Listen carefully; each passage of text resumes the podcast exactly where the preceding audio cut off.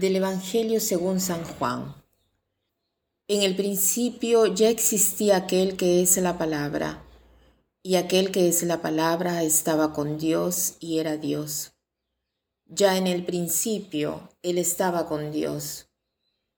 Todas las cosas vinieron a la existencia por Él, y sin Él nada empezó de cuanto existe. Él era la vida, y la vida era la luz de los hombres. La luz brilla en las tinieblas, y las tinieblas no la recibieron. Hubo un hombre enviado por Dios que se llamaba Juan. Lo que acabo de leer es una parte del prólogo, del inicio del Evangelio de San Juan. Es maravilloso, maravilloso este pasaje es de una altísima y profundísima teología. Y es extraño, nos asombra, porque sabemos que Juan era un simple pescador, pero su canal, digamos así, eh, había sido privilegiado gracias a esta intimidad profunda con el Señor, el único apóstol que se quedó a los pies de la cruz hasta cuando Jesús murió. Entonces ha visto y tocado con la mano el amor de Dios, el amor de Jesús por la humanidad. ha alcanzado la espiritualidad profunda, tanto, tanto así que en la simbología de los evangelistas, Juan está representado por el águila. El águila, como sabemos, es un ave real, un ave que es el rey por excelencia, el ave de las aves, el ave que ve todo desde lo alto, domina todo desde lo alto con una sola mirada aguda. Por esto Juan ha sido comparado con el águila.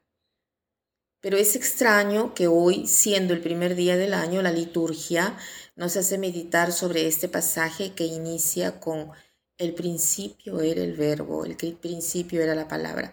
El último día del año, ¿no? Vemos ya el principio, pero este principio nos recuerda las primeras palabras del libro del Génesis, ¿no? El Génesis dice, en el principio Dios creó, ¿Y cómo crea con la palabra? ¿no? Y aquí dice, en el principio era el verbo, y el verbo y la palabra son la misma cosa.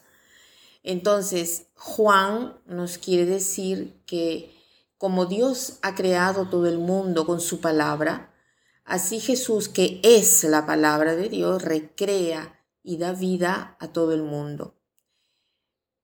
Hoy es el último día del año y también es un día de balance, un tiempo en el cual eh, tratamos de ver cómo hemos pasado el año los varios acontecimientos. Les aconsejo, comenzando por mí, de tomarnos un tiempo para examinar mes por mes los eventos principales de nuestra vida, para dar gracias a Dios por todo el año. Y si pueden, participen en la misa donde se canta el Te Deum, que es la oración de agradecimiento por todo el año.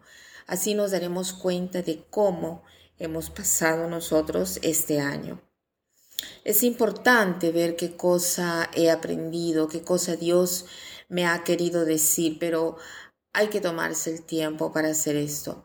¿no? Ven cómo en las empresas es obligatorio hacer un balance de fin de año.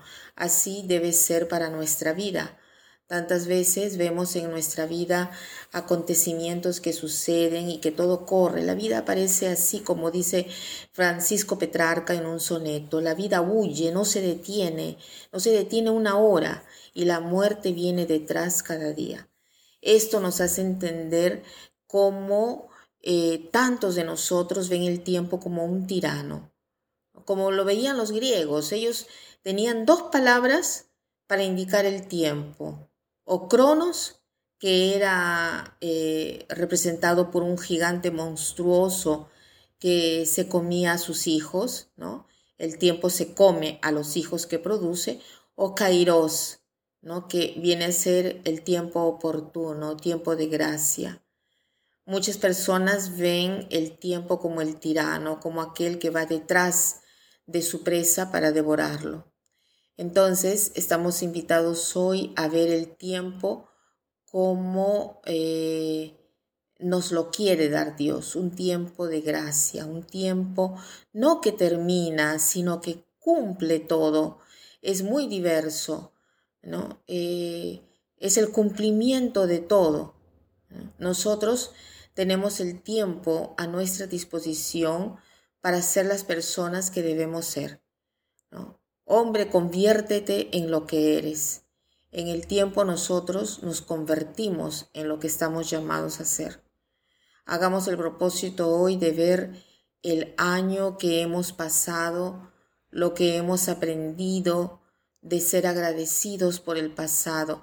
Vivamos con agradecimiento del pasado, o sea, reconocer los signos de la presencia de Dios y reconocer su providencia. Y vivamos con el celo, con celo el presente, o sea, con empeño en plenitud, ¿no? Vivamos nuestro futuro con grande esperanza, o sea, en la paz, porque estamos convencidos de que nuestra vida está en las manos de Dios y no nos asusta nada. Vivamos día a día. Y para terminar, quiero citar una frase de Padre Pío que dice así, Abandona tu pasado a la misericordia de Dios. Vive el presente animado por la gracia de Dios y abandona tu futuro a la providencia de Dios. Abandona tu pasado a la misericordia de Dios. Vive el presente animado por la gracia de Dios y abandona tu futuro a la providencia de Dios. Que pasen un buen día.